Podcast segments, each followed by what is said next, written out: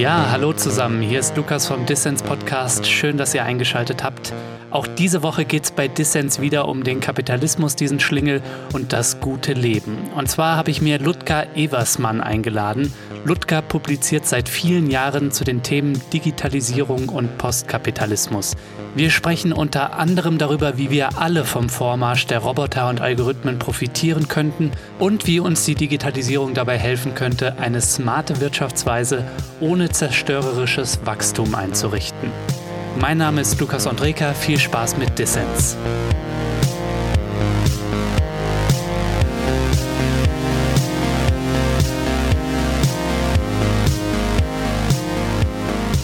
Ludger, schön, dass du beim Dissens Podcast dabei bist. Ja, ich freue mich auch. Danke für deine Einladung. Roboter und künstliche Intelligenzen, die uns ersetzbar machen. Für viele ist das ja ein Horrorszenario. Ludger, du siehst das ein bisschen anders. Wieso freust du dich drauf, wenn uns Algorithmen arbeitslos machen? Ja, weil wir dann nicht arbeiten müssen. Also Einfach aber wahre Antwort. ja, weil wir dann nicht Arbeiten tun müssen, für die wir eigentlich nicht gemacht sind. Also wir Menschen sollten keine Maschinen sein keine Automaten. Mhm. Und nicht arbeiten ist, finde ich, nicht ganz die richtige Vorstellung. Wir sollten andere äh, Dinge tun, ähm, andere Arbeit, die auch Arbeit ist, mhm. ähm, aber nicht solche, die eben Maschinen auch erledigen können und wahrscheinlich oder in vielen Fällen jedenfalls besser, als wir das könnten. Mhm. Und das wird sich äh, auch noch erweitern. Also die Maschinen werden immer mehr Dinge besser erledigen können als wir. Mhm. Ähm, und darum sollten wir die Maschinen das auch tun lassen. Also das ist der große Trend, meine ich, äh, den Marx äh, beschrieben hat und der schon die, die, die gesamte Kulturgeschichte der Menschheit ja sich eigentlich durchzieht. Ne? Das fing ja schon an mit der äh, Wassermühle und der Erfindungsrat etc. Und die, der Mensch ist ein Toolmaking Animal. Nicht? Der Mensch hat immer versucht, mit der Investition von Arbeit in den Bau von Werkzeugen sich Arbeit zu ersparen. Ne? Das ist ja mal der, der Sinn der Sache gewesen. Jetzt würde vielleicht manch einer sagen, das ist vielleicht auch ein bisschen aus dem Elfenbeinturm oder ein bisschen arrogant. Ich meine, du bist Informatiker und Wissensarbeiter. Dich wird jetzt nicht ganz so schnell ein Algorithmus oder eine Maschine ersetzen. Ein Trucker, der durch einen autonom fahrenden Truck und eine Arbeiterin am Werkband von VW, die durch irgendwie einen Fertigungsroboter ersetzt wird, die sehen das vielleicht ein bisschen anders als du. Die konkurrieren nämlich zum einen mit den Robotern um Jobs und bangen um ihr Einkommen, aber sie bangen auch vielleicht ein bisschen neben dem Einkommen, was wir gesellschaftlich anders organisieren müssten, auch ein bisschen um Identität und Status. Und das ist ja auch etwas, was Arbeit Menschen geben kann sind die einfach zu blöd, das zu checken, was du da beschreibst? Das ist vollkommen richtig, dass die äh, darum bangen, um ihren Job, wie du gerade gesagt hast, also der ihnen nicht nur Einkommen, sondern eben auch Anerkennung und Selbstwertgefühl verschafft.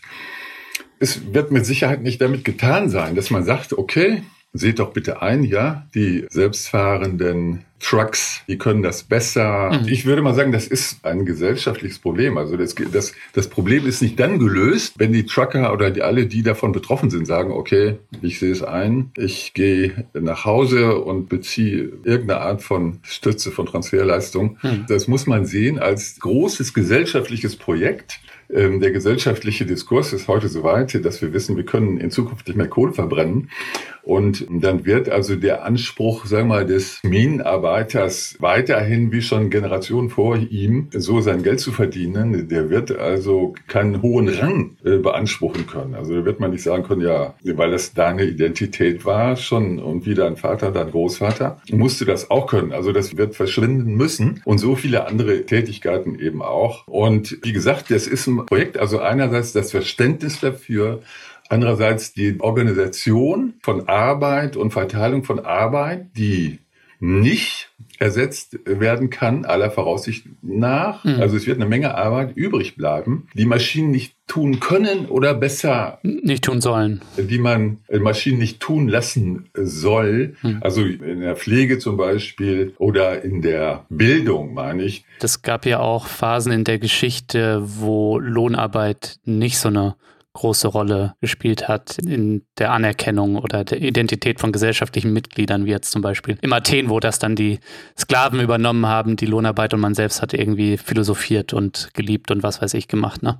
Der Mensch ist eigentlich, so sagen das eben äh, die alten Griechen, der Mensch ist eigentlich dazu da, frei zu sein. Also nicht bei den Griechen war das so. Die sahen ja die Sklaven, das wäre ein geschickter Zug in der aristotelischen Philosophie zum Beispiel, dass, dass die die zu etwas Unmenschlichem erklärt haben. Ne? Da waren die Sklaven gewissermaßen Sachen mhm. und äh, die wurden behandelt und eingesetzt, wie man es heute tun würde mit einer Maschine. Mhm. Äh, das findet sich in der aristotelischen Philosophie wieder, wo er eben äh, unterscheidet zwischen der Poiesis, zwischen poetischer Herstellungsarbeit und der freien Praxis der Freien eben. Ja. Und er beschreibt diese Poiesis eben genau so wie einen Algorithmus eben. Mhm. Insofern hat darum, das wäre die Idee wahrscheinlich von Brünhoff, äh, weshalb er dieses Bild sozusagen verwendet hat als unsere Zukunft, das digitale Athen, weil das eben genau diese Zukunftsidee enthält, dass der Mensch sich befreit zur freien Praxis, ne, indem er eben sich die Maschinen baut, erfindet, entwickelt, die eben all diese poetische Arbeit also ähm, erledigen. Dann können wir eben genau, so war die Idee von, von Brynolfsson, also in solchen in Zuständen wie im digitalen Athen ankommen und beschäftigen uns mit anderen Dingen. Ne? Die Vision eines digitalen Athens, einer hochautomatisierten Ökonomie, in der die Arbeit auf ein Minimum reduziert ist und wir Zeit für die schönen Dinge des Lebens haben, also das gute Leben. Das klingt natürlich gut, aber ist jetzt eher nicht das, was wir gegenwärtig erleben. Zum Beispiel die Ausweitung des Dienstleistungssektors, die spricht irgendwie eine andere Sprache. Also woran liegt es deiner Meinung nach, dass wir diese Vollautomation, die uns ins digitale Athen führt, nicht erleben? Also es gibt Beispiele, wo wir sehr wohl in der Vollautomation angekommen ist. Zum Beispiel das Lego-Werk in Dänemark. Hm. Also die dürften schon langsam bei Automationsgraden über 90 Prozent, sag ich mal, angekommen sein. Okay. Und was man sonst bedenken muss bei der Frage ähm, Automation, zum Beispiel äh, in der Automobilindustrie, die deutschen Automobilfabriken sind deshalb relativ wenig menschenleer, weil die im Grunde die Automobilproduktion für die halbe Welt erledigen. Ne? Mhm. Also dieser Prozess der Maschinisierung, der Automation, der ist ja nicht etwa ein linearer, der nun für sämtliche Fabriken der ganzen Welt gleichmäßig fortschreitet und diese, die Fabriken auf der ganzen Welt peu à peu menschenleer macht. Mhm. Sondern es ist so, dass die Fabriken mit der höchsten Produktivität die kostengünstigsten sind relativ, ja. Und die sind dann diejenigen, die die Gewinner sind im Wettbewerb. Äh, und die übernehmen natürlich dann auch die noch bestehende Nachfrage und sind darum nicht menschenleer. Also dazu hm. kommt natürlich auch die Globalisierung. Also die, das heißt, dass das das heißt, man könnte platt irgendwie sagen, so das Outsourcing, die Möglichkeit dazu, ähm, Arbeit outzusourcen in Billiglohnländer und äh, vielleicht auch Hartz IV und der Niedriglohnsektor, den die Sozialdemokraten hierzulande geschaffen haben, die haben so ein bisschen verhindert, dass wir mehr Automatisierung haben, als wir gegenwärtig sehen. Ja, weil Arbeitskraft halt einfach zu günstig ist und sich nicht lohnt in Maschinen zu investieren. Ja, genau so ist es ja. Hm. Genau so ist es. Und damit gerät man eigentlich genau in diese Fragestellung. Was wollen wir denn haben? Ist das der Zustand, den wir anstreben, nicht, dass ein Großteil der Menschen in diesem Niedriglohnsektor sich äh, durchs Leben schlägt? Hm. Nicht? Das würde man niemandem im Grunde wünschen, sich selbst vor allen Dingen auch nicht. Das ist einfach zu kurz gedacht. Nicht? Wenn man sich sozusagen den Marktkräften geschlagen gibt. Ne? Man sagt dann kurzfristig, okay, es bleibt uns nichts anderes übrig.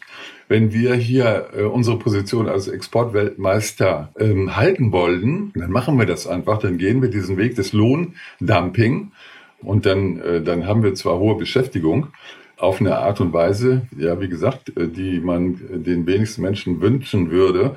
Gleichzeitig exportieren wir aber dann die Arbeitslosigkeit. Ne? Das heißt, wir befinden uns auf einem Pfad, von dem man auch wissen kann, dass der nicht von Dauer sein kann. Also wir verschulden das Ausland, wir bilden also Vermögen im Ausland und das geht nicht ewig so weiter. Ne? Hm. Das ist das, was man sehen muss, und sich überlegen, will man eine langfristig tragfähige Lösung anstreben oder eben nur kurzfristig. Ne? Ja, Ludger, also wenn sich jetzt eine Bürgerversammlung zusammentun würde und unabhängig von ihren ähm, Machtpositionen in der Gesellschaft irgendwie die ideale Gesellschaft zu gegenwärtigen technischen Möglichkeiten planen würde, dann würde da wahrscheinlich sogar das digitale Athen bei rauskommen am Reißbrett. Aber die konkrete Situation sieht natürlich ein bisschen anders aus. Was würdest du denn der gesellschaftspolitischen Linken empfehlen, wie sie sich ja vor das Thema Digitalisierung irgendwie klemmen muss, damit sie nicht immer dem Ganzen hinterherläuft, ne? Weil Parteien und Gewerkschaften, die müssen ja zunächst einmal darum fürchten, dass sie irgendwie ihre Klientel verlieren, wenn sie jetzt irgendwie fordern, ja, wir brauchen mehr Roboter und Arbeitsplätze fallen weg. Ja, das ist nicht leicht. Also ich würde eigentlich erstmal einen Prozess der Reflexion sehen. Ich glaube, die Ulrike Herrmann weist immer darauf hin, dass die Ökonomen eigentlich in der Pflicht sind, das ist eigentlich deren Domäne, deren Fachgebiet, deren Zuständigkeit, die müssten eigentlich Konzepte entwickeln, wie denn eine Ökonomie ihre Aufgaben erfüllen kann unter dieser Voraussetzung, dass wir also sehr potente technische Mittel zur Verfügung haben von Keynes und Schumpeter ist das ja durchaus schon damals vor über 70 Jahren ist schon durchaus mal angedacht worden. Mhm. Die sagen erstmal ganz grundsätzlich, wir müssen im Grunde der Privatwirtschaft Handlungsspielraum und Kompetenzen entziehen. Also das ist im Grunde die, die Privatisierungsorgie ab den 90er Jahren, die war im Grunde genau das Falscheste, was deren äh, Überlegung und Empfehlung nach man hätte tun können. Ein Beispiel, über das viel geredet wird, ist ja die kommunalen Wohnungen, die dann verscherbelt worden sind an Privat. Also das hat verheerende Wirkungen gehabt. Heute ist, ist man sich darüber klar. Und das gilt aber auch eben nicht nur für, ähm, für die äh, Immobilien, für den Wohnsektor, sondern das gilt für größere Teile der Gesamtökonomie. Also das ist erstmal nur eine abstrakte Idee, dass man sagt, man muss den öffentlichen Sektor stärken. Mhm. Ähm, die Frage ist natürlich dann, wie man das erreichen kann. Also das eines, was jetzt da im Gespräch ist, ist die sogenannte Fundamentalökonomie. Also das heißt im Grunde nichts anderes, als dass man versucht, diesen Trend der 90er Jahre der Privatisierung der Daseinsvorsorge also äh, erstmal wieder zurückzudrehen. Aber das muss meiner Meinung nach weitergehen und da muss man eben diesen Gedanken des digitalen Athen insoweit mal in die Überlegungen einbeziehen, als es da ja eben auch um das Herstellen von Dingen geht. Also hm. die Entwicklung der Technologien, die läuft dahin, dass man trennen muss zwischen der Fertigung das, was die Maschinen eigentlich machen, und der Produktentwicklung. Ne? Hm. Also es gibt Entwickler, die diese Smart Factory zum Beispiel entwickeln, die sagen, idealerweise hätten wir gerne Fabriken, in die wirft man Daten, das kann auch der Konsument selber sein, der schmeißt da sein Datenpaket da rein, das ist die Fabrik ist eine Blackbox. Ne? Man weiß nicht, äh, was darin jetzt eigentlich passiert, das muss man auch gar nicht wissen, man muss nur warten, bis diese Fabrik aus den Daten das Ding produziert hat, das man gerne konsumieren will. Ne? Wenn dieser Prozess sozusagen einen nötigen Reifestand erreicht hat, dann kann man sehen, dass man die Fertigung selber, ja, die müsste dann nicht mehr von privatem Kapital durchgeführt werden. Nicht? Dann könnte man dann sagen, okay, das können wir auch betrachten als ein Teil der Daseinsvorsorge, nicht? dass man sich vor allen Dingen aus dieser Agonie, die zum Beispiel die linken Parteien, vor allen Dingen die auch die, die altehrwürdige SPD hier in diese armseligen äh, Prozentregionen geführt hat, dass man das hinter sich lassen kann und sagen kann, also wir packen hier unsere Zukunft an. Ne? Hm. Und die Zukunft ist eben nicht mehr das, was, äh, was es für die äh, hundertjährige äh, Geschichte der SPD war, also nur die, die, die, die Zukunft als Arbeiter. Ne? Das, wird es, das wird es nicht sein, äh, sondern ähm, das wird mehr die Zukunft sein eines Citoyen, eines Bürgers, eines Gesellschaftsmitglieds, ja, das auch über gesellschaftlichen Reichtum verfügt. Ludger, bevor wir gleich noch mehr darüber sprechen, welche Potenziale die digitale Transformation für eine Ökonomie bietet, die eher am Gemeinwohl und an Nachhaltigkeit orientiert ist als an Wachstum, möchte ich noch mal kurz über dich persönlich sprechen. Wie bist du denn eigentlich Kapitalismuskritiker geworden? Im Vorgespräch hast du mir gesagt, dass du das nun seit 20 Jahren im Nebenjob machst. Gibt es da vielleicht eine persönliche Anekdote, wie es dazu kam? Ja, guck mal, ich glaube, ich bin doppelt so alt wie du. Also Bist du tatsächlich? Ich bin 89er Jahrgang. Ich werde jetzt ganz bald 31. Am 25. Februar. Falls mir irgendwer da draußen Geschenke schicken will, ja, ja dann schreibt mir eine E-Mail. okay. Jahrgang 53, ja. Und ich, das heißt, ich war 68. Das sagt dir vielleicht noch was? Mhm, Habe ich mal gehört. ja, äh, war ich 15 Jahre alt. Also da mhm. hat man das quasi aufgesogen nicht? Mit, mhm. mit der Musik. Also nicht, ich mit 12, 13, da fing das an mit Beat Club am mhm. Samstagnachmittag. Okay. Nicht? Kapitalismuskritik war das nun natürlich noch nicht. Das war, das Wollte gerade fragen, aber das hat dich irgendwie den Berührungspunkt geschaffen, höre ich da jetzt raus. Vielleicht kannst du das mal schildern, wie die Musik dich quasi zur Politik oder zur Ökonomie oder dann im besten Sinne zur politischen Ökonomie gebracht hat. Ja, guck, es gab damals äh, 68 auf der 68er Beatles, ähm, auf dem White Album, da gab es den Song von John Lennon, hm. Revolution Number 9. Nicht? Und äh, nicht, das, das waren die Diskurse, ja. der Traum Traum, dass man irgendwie so sagte, also jetzt, wir hätten gerne eine, die Revolution, aber nein. Und ähm, dann soll das irgendwie eben alles anders sein. Und man soll, die Polizisten sollen lange Haare haben und kiffen dürfen. das war's schon. Und ähm, das Politische, das fing dann in den 70er Jahren an. Also als dieser, so mal dieser Rausch nicht, der utopischen Ideen ähm, als das so dann verflogen war, das ging ja dann auch sehr schnell. Mhm, als dann der kalte Herbst kam, linker Terror unter anderem und ja, staatliche war, Repression natürlich auch. Ne? Ja, das war schon, ja, dann schon Ende der 70er, aber das ist daraus entstanden. Also, dass man dann, mhm. wie gesagt, der, der Traum, das war schnell vorbei. Und man fand sich eben wieder in einer äh, Wirklichkeit und man musste sich dann doch mal etwas äh, intensiver und realitätsnäher da mit der Frage auseinandersetzen, was ist das denn an der Welt, in der wir leben, ja, was kritikwürdig ist, äh, was wir gerne verändert hätten und wie könnte das dann gehen? Ludger, was ich auch noch interessant fand, du warst dann ja auch noch eine Weile Musiker, bist der Musik treu geblieben. Was genauer hast du eigentlich gemacht? Hast du irgendwie in einer coolen Band gespielt damals oder wie war das? Ja, ja, ich habe auch in einer coolen Band gespielt. Ja, jetzt hast du die Gelegenheit, äh, das noch zu promoten. Zu meiner Zeit ja auch nicht ungewöhnlich, dass man, wie gesagt, weil Musik so wichtig war. Und ähm, ich bin äh, irgendwie bei den bei den dicken Seiten, bei den Tieftönern äh, angekommen, ähm, habe also Bass gespielt. Mhm. Es gab in den 70er Jahren einen österreichischen äh, Act namens Supermax.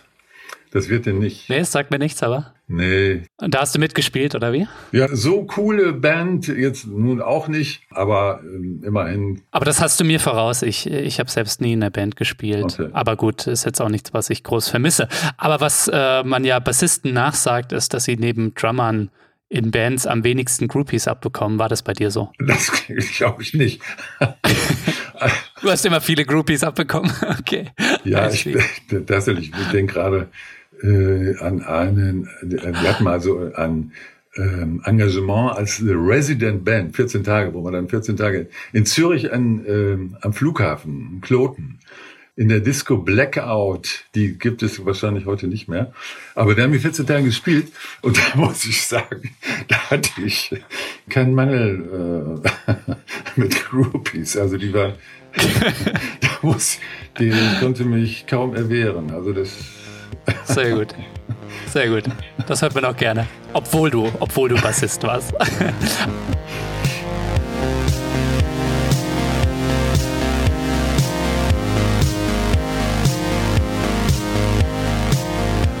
Ich möchte an dieser Stelle kurz allen Fördermitgliedern von Dissens danken. Das sind zum gegenwärtigen Stand mehr als 320 Menschen, die Dissens monatlich etwas Geld geben und damit auch eine Perspektive. Aber wir brauchen noch mehr Unterstützung, um weiterhin gute Ideen für alle senden zu können. Mach also mit bei Dissens, das geht schon ab 2 Euro im Monat. Als Fördermitglied von Dissens tust du nicht nur etwas Gutes, nein, du nimmst unter anderem auch automatisch an Verlosungen teil. Zu dieser Folge gibt es das aktuelle Buch von Ludger zu gewinnen, Marks Reise ins digitale Athen. Alle Infos zum Buch und wie du Dissens supporten kannst, gibt es natürlich in den Show Notes.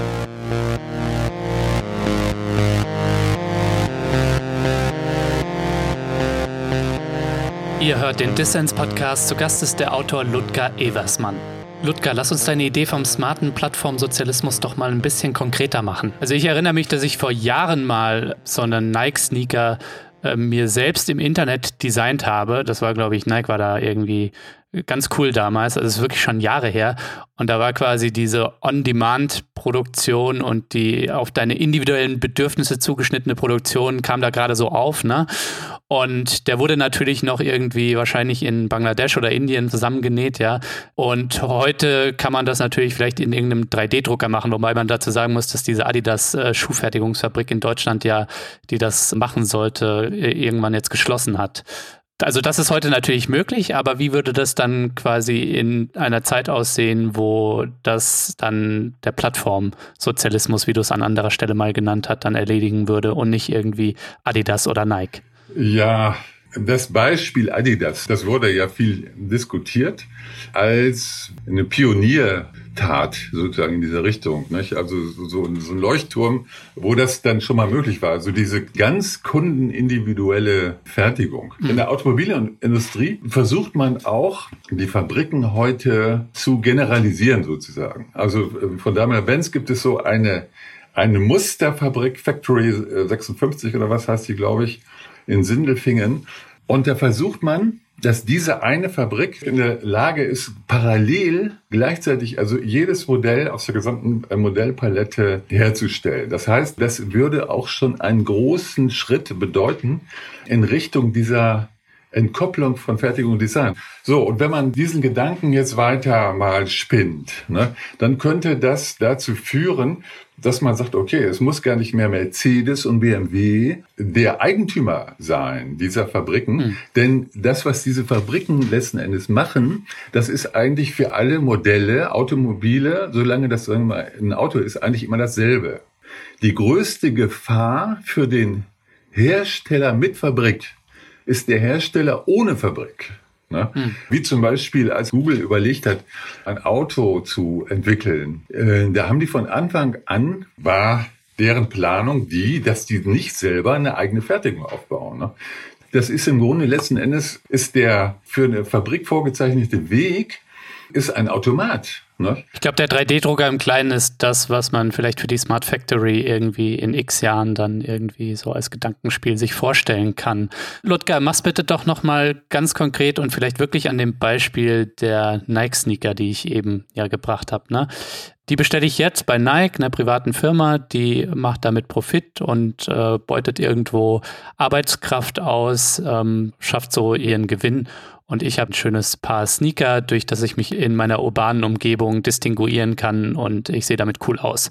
So, das ist, wie es jetzt läuft. Mit all deinen Ideen oder Gedankenspielen, die du jetzt schon eingebracht hast, äh, wie wird es denn im Plattformsozialismus aussehen? Wo würde ich auf Basis des erwartbaren technologischen Standes meinen Sneaker bestellen und wie würde das ablaufen konkret? Versuch's mal ganz konkret zu machen. Ganz konkret. Nicht Amazon, sondern ein öffentlich zugängliches und öffentlich unterhaltenes und gepflegtes Internet. Und da kann ich dann meinen Schuh aussuchen, sagen wir mal ein Basisdesign. Ne? So etwa soll er aussehen. Dann kann ich das noch ein wenig customizen und meinen Bedürfnissen entsprechend gestalten. Und dann lasse ich das fertigen von einer öffentlichen Fertigungsinfrastruktur. Also das wird dann auch nicht jetzt einfach irgendwo so, ein, so eine Device, ja, wie ein 3D-Drucker sein, sondern ein Netz von Fertigungskapazitäten, mit verschiedenen äh, Schwerpunkten und Aufgaben, aber jedenfalls öffentlich. Und im Zweifel würde ich mir noch irgendwie ähm, coole Designs ähm, im Internet kaufen und die sind dann vielleicht sogar von irgendwelchen privatwirtschaftlichen Designern. Vielleicht sogar von Nike oder von Adidas. Genau so, ja. Hm. Oder man kann ja solche Designs, das ist ein digitales Produkt, das kann man auch per Open Source. Also Könnten auch digitale Commons sein, ja. Genau, nicht? die können ja so entstehen. Also eine hochwertschöpfungsfähige und hochleistungsfähige Fabrik, die kostet viel Geld. Das werden Commons nicht äh, stemmen können. Das, mhm. Die werden so nicht entstehen. Und die Fertigung selber, die wäre dann eben auch öffentlich. Das würde man äh, so auch handhaben können, wie die öffentlichen Unternehmen, wie die Bundesbahn zum Beispiel, die, die wir hatten. Und der Effekt wäre dann, erstens würde man den Wachstumszwang verlieren. Mhm.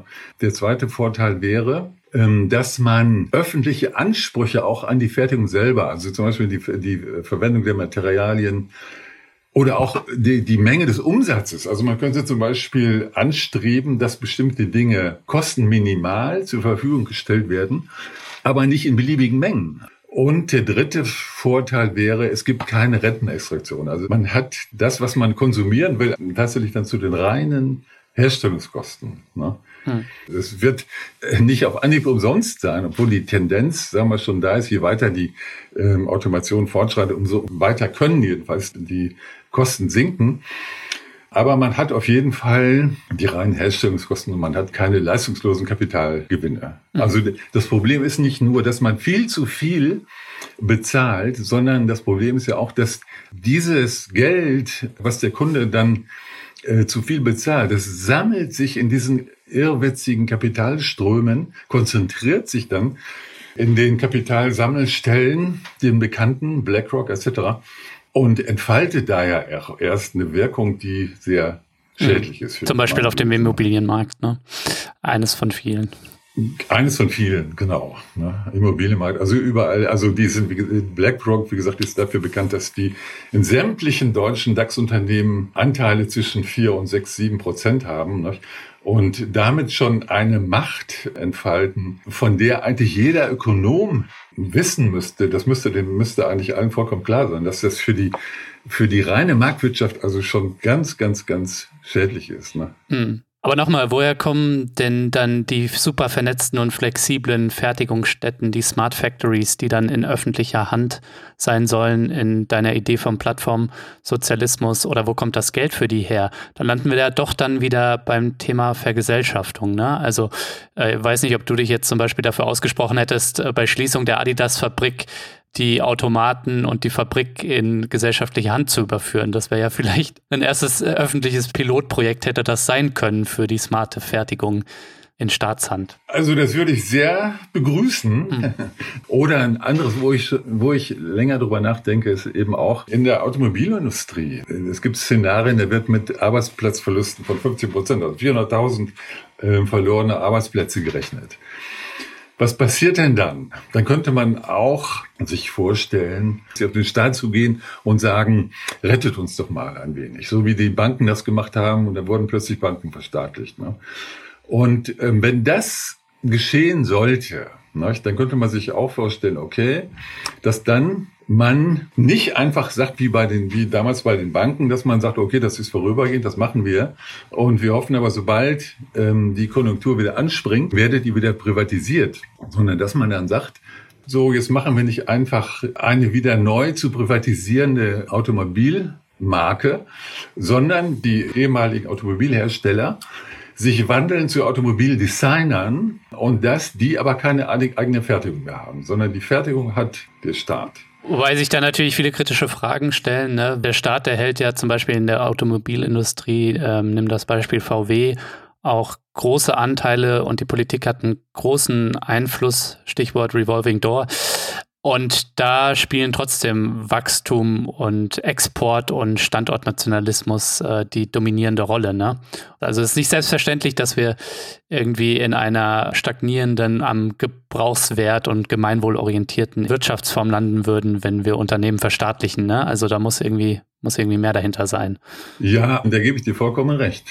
Es müsste schon beginnen mit einem Bewusstseinswandel von einer relativ großen Durchschlags Kraft, würde ich das mal nennen wollen. Ne? Wo passiert das? In der Wissenschaft könnte das passieren, sollte passieren, in intellektueller. Und hier im Dissens-Podcast. Richtig, richtig, richtig. Wir sind ja dabei, Bewusstseinswandel zu schaffen. Richtig, ja. Auch wenn, auch wenn wir nur einen wirklich kleinen Beitrag leisten können. Aber ja, ähm, darauf haben viele Autorinnen und Autoren auch in diesem Podcast hingewiesen. Es braucht auch erstmal Forschung zum Thema, zum Beispiel zum Thema, wie schaffen wir es, den Kapitalismus überzuführen in eine ja, Postwachstumsgesellschaft. Und da gibt es ja auch Schnittmengen zu deinen Ideen. Richtig, Was ich jetzt nochmal trotzdem kurz machen würde, ist, ähm, ich weiß, du denkst das Thema von der Produktion her und von den Eigentumsverhältnissen in der Produktionssphäre der gesellschaftlichen und ähm, das ist auch gut und richtig. Was ich aber gegenwärtig ja eher beobachte, Diskurse, die dominant sind, wenn es darum geht, was machen wir, wenn Roboter die Menschen aus der Arbeitswelt verdrängen und die Menschen dann nicht mehr an der Wertschöpfung beteiligt sind? Wie können wir die Gesellschaft, die Menschen an technologischen Gewinnen beteiligen? Da sind ja eher dominant so Themen im Diskurs wie Robotersteuer beziehungsweise Wertschöpfungssteuer dann das Grundeinkommen oder so Themen wie Arbeitszeitverkürzung am besten bei vollem Lohnausgleich.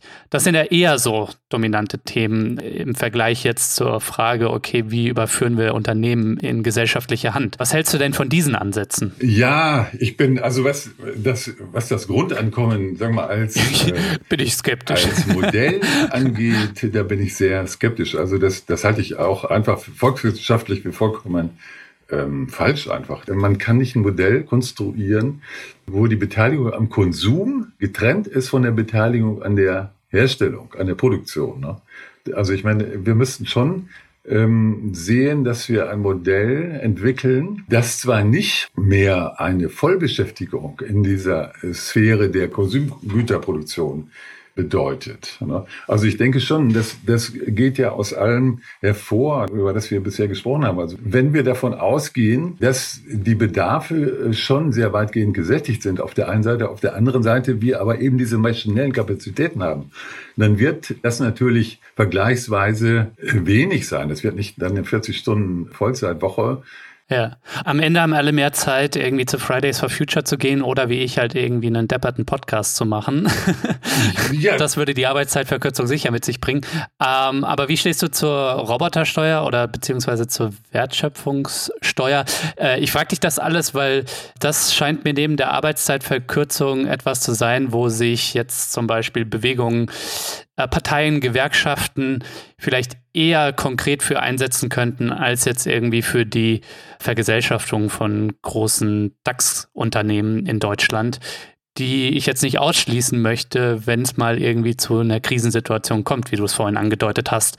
Aber gegenwärtig scheint mir das abseits von irgendwie übertriebenen Debatten auf Twitter, ob Kevin Kühnert jetzt äh, Sozialismus 2.0 macht, irgendwie nicht so realistisch. Deswegen ist das nicht auch was, was äh, jetzt irgendwie für ein linksprogressives Projekt irgendwie interessant wäre.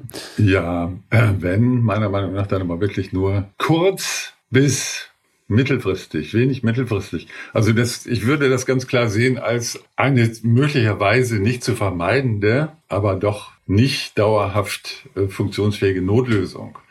Aber die Robotersteuer beruht meiner Meinung nach auf, auf einem fundamentalen Missverständnis von Wertschöpfung. Ne? Also es gibt ja diesen berühmten Spruch, der Satz stammt von Richard Freeman, amerikanischer Ökonom, der sagt, Who owns the robots rules the world. Also wem die Roboter gehören, der beherrscht die Welt. Und diesen Satz könnte man ja nun niemand anderes als äh, Karl Marx in den Mund legen. Der hat ja genau das gleich gesagt. Nur glaubt Freeman, dieses Beherrschen der Welt durch den Besitz der Roboter, den könnte man dadurch vergesellschaften, dass eben entweder die Gesellschaft Aktienvermögen erwirbt oder dass dieser Roboterbesitz versteuert wird. Aber Aktienvermögen, das ist zwar für einige, die äh, das Glück haben, früh genug eingestiegen zu sein, und auch früh genug wieder ausgeschieden zu sein. Deren Vermögen könne sich vermehren, aber nur auf Kosten derjenigen, die zu spät ausgestiegen sind. Das ist ein Nullsummenspiel. Das macht die Gesellschaft nicht reicher. Deshalb ist das keine Perspektive. Und das Erheben von Steuern auf Roboter, das ist auch nur eine Umverteilung. Das ist auch keine Wertschöpfung. Das bedeutet, dass man die Kosten der Produktion erhöht. Ne? Und das heißt, dass diejenigen, die dann die Produkte kaufen, die von besteuerten Robotern hergestellt werden, sind, ja, die finanzieren sozusagen diejenigen, die Empfänger dieser Besteuerung sind. Mhm. Das ist keine Lösung am Kern der Wertschöpfung. Was wir eigentlich erreichen müssen, ist, dass möglichst viele Produkte und Leistungen oder sagen wir zumindest die, die man zu einer Grundversorgung äh, zählen darf oder müsste, dass die zu möglichst niedrigen Kosten verfügbar gemacht werden. Das müssen wir eigentlich erreichen. Ne? Mhm. Und das sollte, und jede Art von Transferleistung und Umverteilung, das sollte nur eine vorübergehende Notwend äh, Notwendigkeit sein. Also eine optimal funktionierende Gesellschaft, die kommt idealerweise vollkommen ohne irgendwelche Transferleistungen hm. aus. Das sollte gar nicht notwendig sein. Ne? Ja, da sind wir wahrscheinlich angelangt beim berühmten Verhältnis von Reform zur Revolution. Das können wir nicht weiter ausführen, aber es sind interessante Gedankengänge. Ludger, die Klimafrage die Bewältigung der Klimakrise ist die entscheidende Menschheitsaufgabe. Und auch alle linkspolitischen Projekte, wie sie denn auch aussehen, müssen sich daran messen lassen, welches Verhältnis sie zur Ökologie haben und zur Nachhaltigkeit. Und auch dein Plattformsozialismus darf kein Wachstumssozialismus sein, wie wir ihn zum Beispiel auch in der DDR hatten, die auch Mensch und Ressourcen unglaublich verschlissen hat. Ne? Neben der Tatsache, dass sie auch politisch eine Diktatur war. Ludger, wieso sollte es im Interesse sein, der Linken die technologische Entwicklung vorbehaltlos zu beschleunigen, so wie es dir vorschwebt? Ist denn zum Beispiel der Staubsaugerroboter, der uns lästige Putzarbeit abnimmt, die Lösung der Klimakrise? Er bedeutet doch auch letztendlich wieder ein neues Produkt und ein Mehr an Ressourcenverbrauch auf einem Planeten, der begrenzt ist. Das ist vollkommen richtig. Die Nutzung des Staubsaugerroboters wie auch dessen Herstellung, ähm, das ist vollkommen klar. Nichtsdestotrotz die große Masse ne, an äh, Verminderung, an Schadstoffausstoß etc., die würden wir erreichen, wenn wir also irgendwie diesen Wachstumszwang los würden. Und da ist die eben die Frage. Nicht? Also unsere Ökonomie, die ist im Moment eben noch so organisiert, dass sie die ist sozusagen abhängig vom hohen ähm, Ressourcenverbrauch. Ne? Und das sind die Dinge, die meiner Meinung nach e-, eben in den Blick genommen werden müssten, systematisch nicht? An, an einer Stelle, hm. so dass man verbinden kann, also diese äh, die Probleme, die, die ja äh, uns allen hier bewusst sind, dass man das verbinden kann mit einer Strategie, was man tun kann, für alle, für das große Ganze, also wo man hin will. Ne? Das, äh, was, was jeder Einzelne tun kann, das weiß man schon. Mhm. Und da ist der, die Einzelnen sind mehr oder weniger träge. Aber ich denke schon auch, dass das nicht reichen wird. Ich, ich glaube, ich glaub, die, die Frage, wie hältst du es mit dem Wachstum, ist entscheidend und wie wir sie beantworten werden, das wird unsere Zukunft prägen. Sind wir für einen grünen Kapitalismus oder glauben wir daran, dass das möglich ist? Oder irgendeine Form von Postkapitalismus, sei es, wie du es genannt hast, eine Fundamentalökonomie oder eine Kreislaufwirtschaft ist jetzt vielleicht noch ein Stichwort, was mir einfällt. Ja. Ludger, letzte Frage. Du bist jetzt 67. Wie fühlt sich das Wissen an, dass du das, was worüber wir jetzt hier voraussichtlich ähm, als Vision, als Utopie gesprochen haben, den nachhaltigen Plattformsozialismus, dass du das nicht mehr erleben wirst, voraussichtlich? Äh, ja, also. Das war jetzt voll der Downer. ja, das war der Downer. Also, noch bin ich ja nicht 67. Äh, das hat noch ein bisschen, bis ein paar Monate Zeit. Aber du hast natürlich recht. Auf der einen Seite wird es natürlich schon so sein. Auf der anderen Seite be beschäftigt mich aber jetzt eigentlich viel mehr der Gedanke, was man denn jetzt noch erreichen und irgendwie in Bewegung setzen könnte. Mhm. Gerade auch in einer Zeit, in der die, die Möglichkeiten, auch die technischen Möglichkeiten, ne, die sind gewaltig, die sind so fantastisch im Grunde, wenn man das richtig versteht. Und wenn man die Perspektive hat der Nutzung, die, die sinnvollerweise möglich wäre, ne, haben wir heute Möglichkeiten, die, die sind fantastisch, die hat es nie gegeben, wenn wir uns dessen bewusst werden. Und auch wenn wir eben, sagen wir, auch den gesellschaftlichen Willen entwickeln, ne, ähm, das dann auch in Angriff zu nehmen und zu nutzen, können wir einer sehr attraktiven Zukunft wirklich schon sehr uns annähern, so nah, sag mal, dass man das als aktives Projekt sozusagen schon erleben kann. Ludger, vielen Dank fürs Gespräch. Gerne, gerne. Danke dir.